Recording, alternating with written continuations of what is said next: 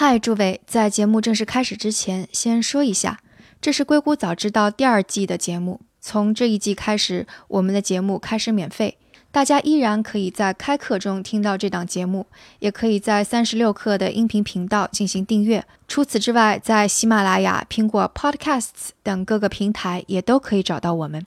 请大家告诉身边的朋友们，或者在这些平台上给我们留言，或者为我们点赞打分。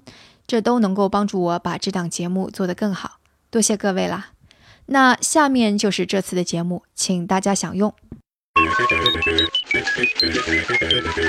欢迎来到《硅谷早知道》第二季，我是徐涛，您在硅谷的特派记者。这个世界飞速变化，那就请您借助我的采访，来和全球创新第一时间同步。今天我们的关键词是飞行汽车。有一个很老的段子，说大家都被堵在路上了，有个司机不断的摁喇叭催前面的车，非常惹人烦。前面的人就说：“有本事你飞过去啊！”但有没有可能，我们最近这几年真的能够坐上会飞的汽车，越过糟糕的路面交通呢？我在刚加入飞行汽车项目的时候，觉得这看起来非常遥远。但你学的越多，你就越觉得近在咫尺，而且无法避免。这话听起来是不是超级乐观？说话的这位是 Jake Lucia，他是斯坦福博士。二零一七年夏天开始接触飞行汽车项目，在这之后，Jake 开始在硅谷的教育创业公司 Udacity 负责飞行汽车课程。这个课程教授的知识能够让学生造出一辆飞行汽车。Udacity 想要传授飞行汽车课程这个事情，对业界的影响还是挺大的。因为开设这门课程的正是 Udacity 的创始人 Sebastian Thrun，他在硅谷举足轻重。他曾经是 Google 登月实验项目 Google X 的创办者，也是 Google 最开始做无人车时的元老人物，并被称为是无人车之父。到二零一五年，他又创办了飞行汽车公司 Kitty Hawk，中文翻译过来就是小鹰。而 Jake 在斯坦福的导师正是 Sebastian 本人。我是在硅谷山景城 Udacity 总部见到了 Jake。对于我而言，即使知道已经有很多公司已经在研发飞行汽车，但依然觉得是离大众非常遥远的，更加像是极客们的业余项目。但 Jake 的态度乐观的让我有些吃惊。所以，对于 Jack、Sebastian 以及硅谷那些看好飞行汽车的人而言，当他们在说飞行汽车的时候，究竟是在说什么？那种装上轮子的小型直升飞机算不算是会飞的汽车呢？Yeah, so I would say that flying cars. 我想说，飞行汽车笼统指那些触手可及也很安全、普通人可以每天使用的飞行器。All people use every day. 事实上，很早以前，人类就想要发明出可以飞的汽车。十八世纪开始，就有人想要发明会滑翔的马车。到一九一七年，也就是怀特兄弟造出飞机来不久之后，有一个叫做 Glenn Curtis 的人开始试图造会飞的汽车。在音频附带的文字中，你能看到他当时的设计。一九三二年，有一个叫做 Waldo Waterman 的人也开始设计飞行汽车。并在1935年为此创办了相关的公司。他先后一共造了五架原型机，其中两架甚至试飞成功。但因为后续资金不足，也不可能有什么市场，所以这家公司不得不以关闭告终。此后，每隔几年就会有人想要尝试制造飞行汽车，就连福特汽车的创始人亨利·福特也有这样的梦想。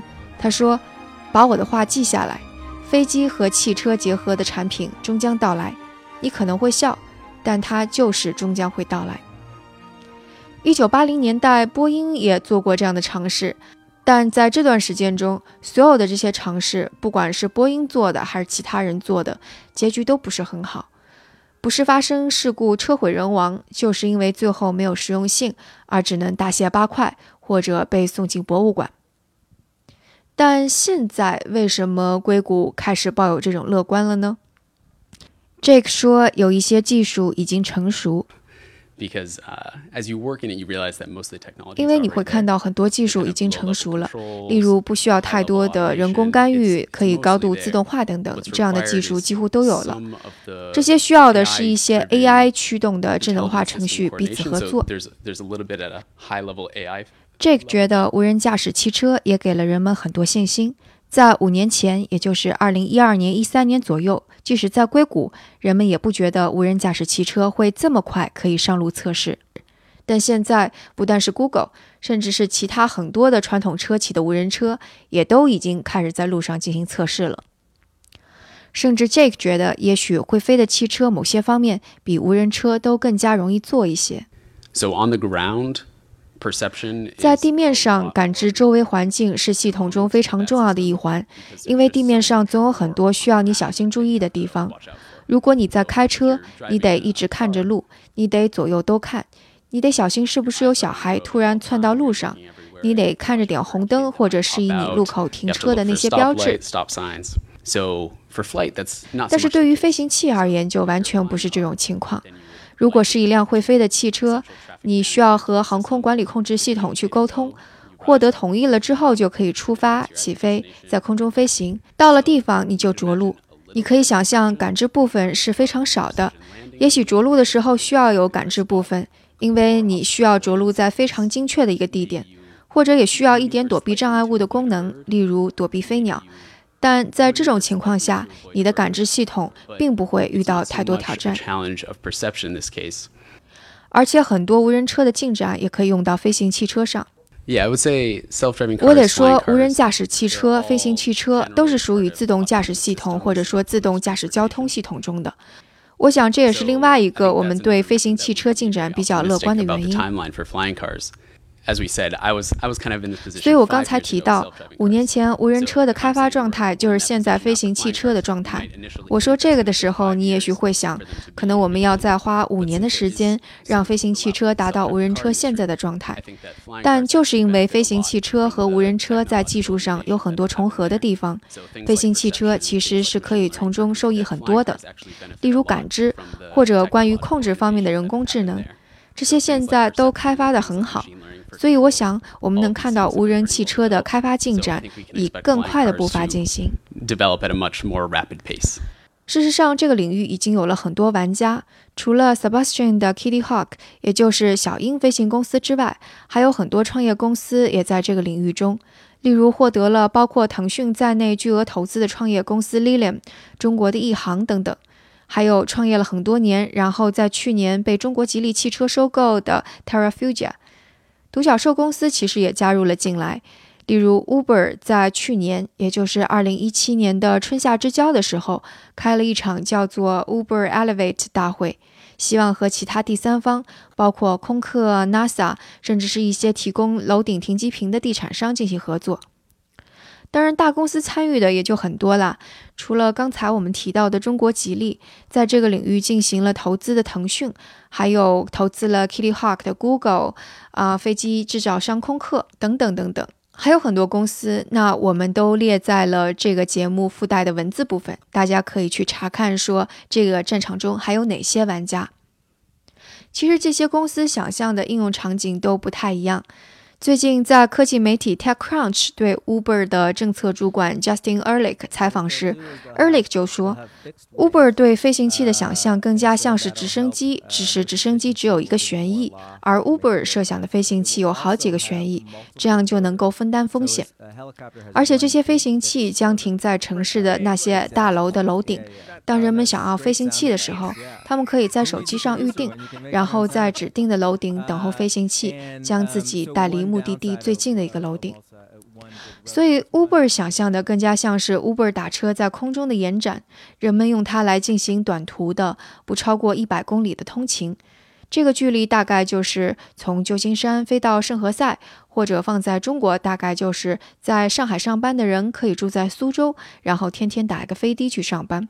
再或者就是住在通州的人可以乘坐这样的飞行器，天天去海淀上班。这大概也是很多人梦寐以求的通勤方式。当我问 Jake 他所想象的飞行汽车运用场景时，他说的也差不多。So I believe you live in San Francisco also. 你也住在旧金山，而我们现在在山景城。我今天早晨通勤的时候用了一个小时二十分钟，如果在高峰期，可能花的时间还要更加长。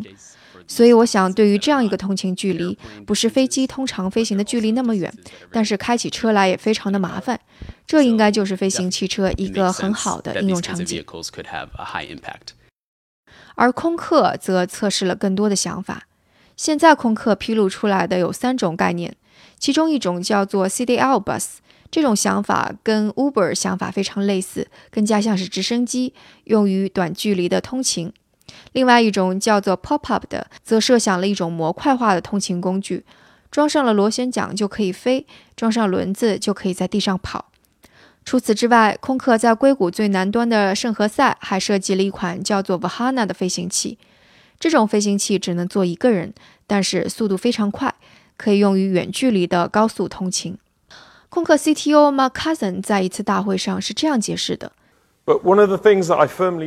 有一个事情我是坚决相信的，那就是在这个领域，我们会看到不同种类的飞行汽车，不同种类的设计，就像汽车一样，没有一种汽车能够满足所有人的所有需求。尽管技术比以往时候都要成熟，越来越多的厂商也都加入到这个领域，飞行汽车依然是面临了很多的挑战。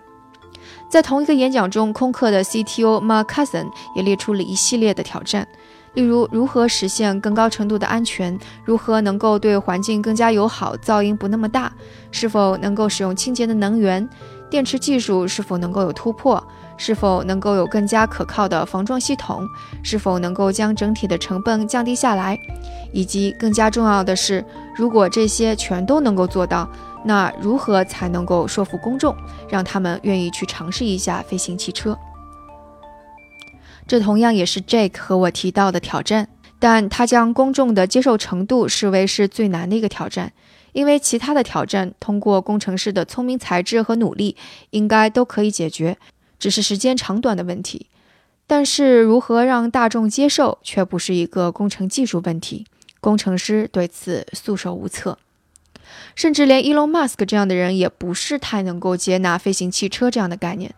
在 TED 大会上，当他被问到说对飞行汽车有什么看法时，他是这样公开说的：“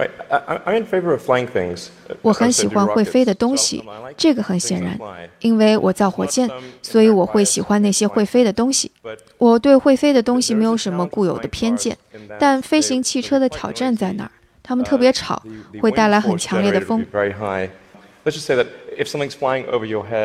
我们这样说好了：如果有什么东西在你脑袋上方飞，一堆的飞行汽车飞得到处都是，我觉得会让人特别烦躁、焦虑。你不会想着说我今天感觉不错，而是会想那些车轮有没有擦干净，或者他们会不会掉下来撞到我的头。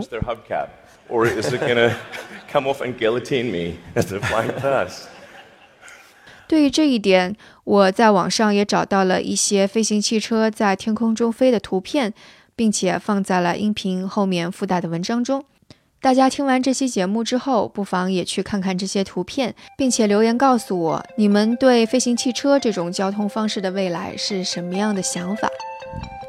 好，这就是今天的节目。我是你们在硅谷的特派记者徐涛，欢迎留言，也请分享节目，或者是在 Podcast 等平台上给我们点赞打分，帮助我们把节目做得更好。那我们下次节目再见。